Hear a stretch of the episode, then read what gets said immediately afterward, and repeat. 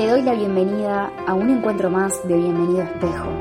Mi nombre es Lucía García y acá vas a encontrar información, recursos y herramientas que te ayudarán a mejorar tus relaciones, empezando por llevarte bien contigo.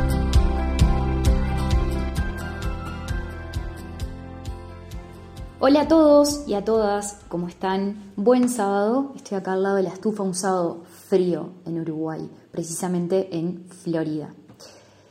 Hace unos minutos estuve chequeando la encuesta que hice en mi Instagram, Lucía García Larcón, donde consulté en el día de ayer qué tema querían que abordara en el podcast de hoy. El tema que surgió como el más votado es cómo reconstruir nuestra autoestima después de una ruptura de pareja. Si estás ahora mismo separándote, si por ahí lo viviste hace un tiempo, quizás puedas coincidir conmigo de que una de las cosas que sentimos una vez que nos separamos es que nuestra autoestima se viene en picada. Obviamente que no todos sentimos esto, pero habitualmente algo que solemos vivir es que nos empezamos a autosabotear o de lo contrario etiquetarnos en que quizás no somos lo suficientemente buenos o buenas para sostener una relación, pensamos que algo falla con nosotros, que somos complicaditos para convivir, quizás también nos empezamos a, a ver hasta físicamente, parece joda, pero nos empezamos a ver de manera diferente. Por ahí si tenés te pongo un ejemplo y siempre basado en experiencias que he vivido o, que, o acompañamientos que he hecho en consulta. Una de las cosas que me comentan es que cuando llegan los 38, los 40, y a lo mejor no fuiste mamá y te gustaría hacerlo, te empezás a enroscar en un estado de ansiedad muy grande porque te empezás a decir que no vas a conseguir a nadie para formar una familia y etcétera infinitos. Pero habitualmente lo que suele pasar es que nuestra autoestima se ve afectada. ¿Qué es la autoestima? Es la percepción que tenemos de nosotros mismos. Yo te hago esta pregunta. Es una invitación. ¿Quién sos? ¿Quién sos? ¿Quién crees que sos? ¿Te has preguntado esto porque en un momento de mi vida donde me sentí realmente desorientada, me empecé a hacer estas preguntas. ¿Quién soy? ¿Para qué vine? ¿Qué hago acá? Mi vida no puede consistir solamente en pasar por la infancia, estudiar una carrera, conocer a la pareja perfecta, entablar una familia jubilarme, con suerte viajar y morir. Honestamente, les confieso que vengo descubriendo que somos mucho más de lo que creemos que somos. Somos mucho más de las historias mentales de aquello que nos contamos en base a lo que ha sido nuestro pasado, lo que ha sido nuestro futuro. Somos mucho más que nuestro ego, que esos condicionamientos mentales, esas conversaciones destructivas que muchas veces tenemos con nosotros mismos. Entonces la autoestima se trata de empezar a cuestionar la percepción que tenemos con nosotros mismos. Empezar a cuestionar la percepción que tenemos de nosotros mismos. Empezar a darnos cuenta de que probablemente no seamos un fracaso porque una relación se termine. Probablemente por diferentes causas empezar a cuestionarnos que tal vez no somos tan complicados o complicadas como nos etiquetamos. Empezar a cuestionarnos de que quizás exista una fuerza interior más inteligente que nuestras propias decisiones, que está velando por nuestro mayor bien. Cuando trabajamos con nuestra autoestima, empezamos a observar que tal vez no seamos nuestros pensamientos o que tal vez exista algo más grande que nos sostiene. Y ese algo más grande tiene que ver con una presencia, un estado, una experiencia.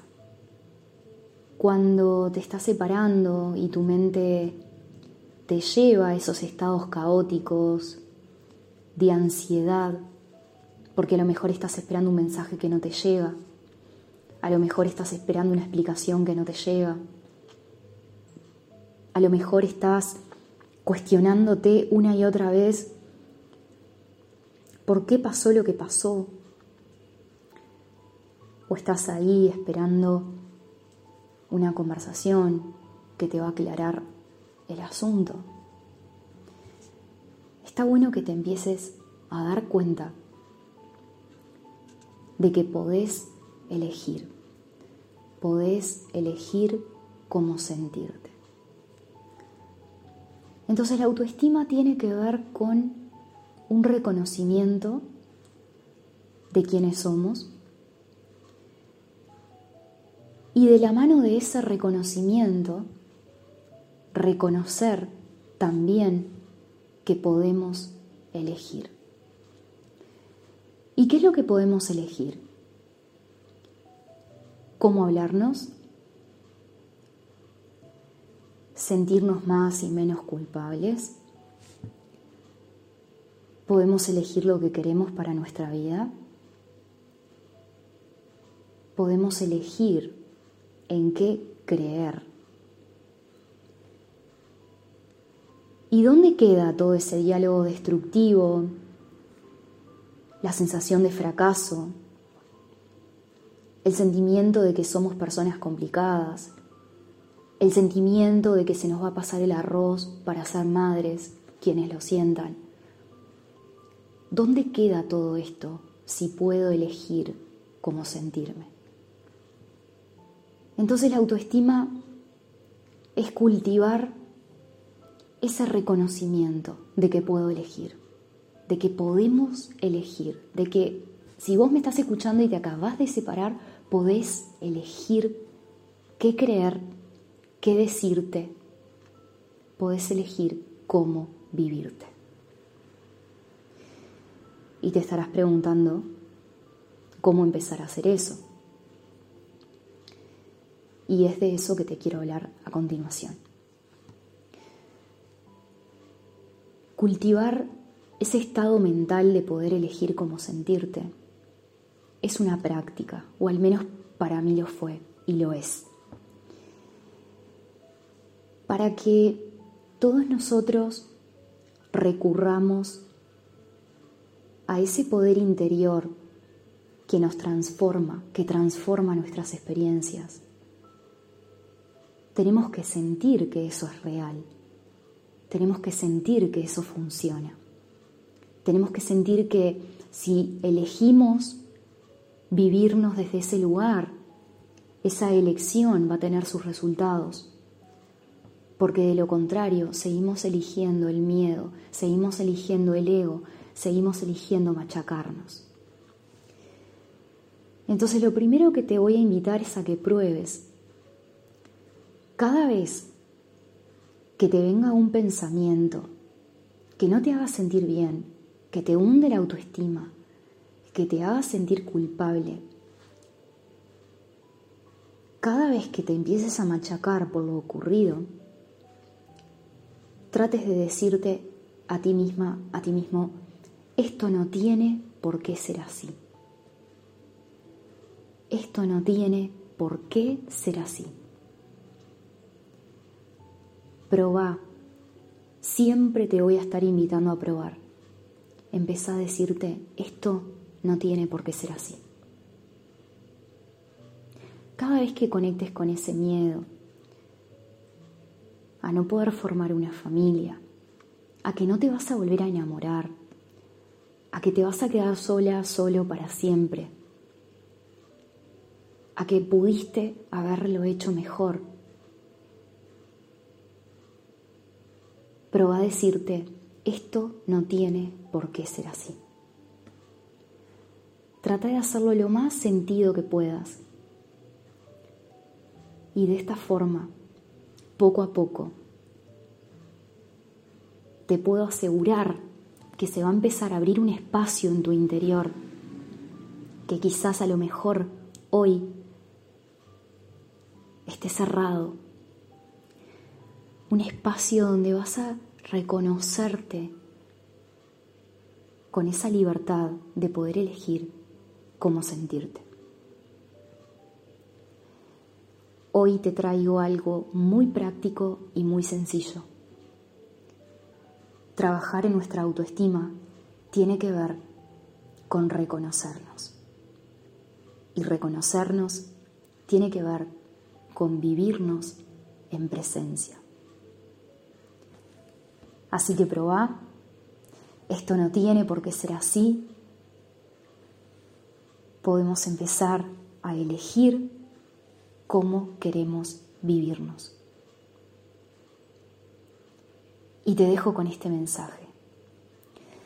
Si realmente estabas creciendo en esa relación, si realmente estabas ahí desde el amor, te puedo asegurar que la vida no te hubiese sacado de ahí. Si lo hizo, es porque te tiene preparado planes mucho mejores que los tuyos. Te dejo un gran abrazo, nos seguimos acompañando.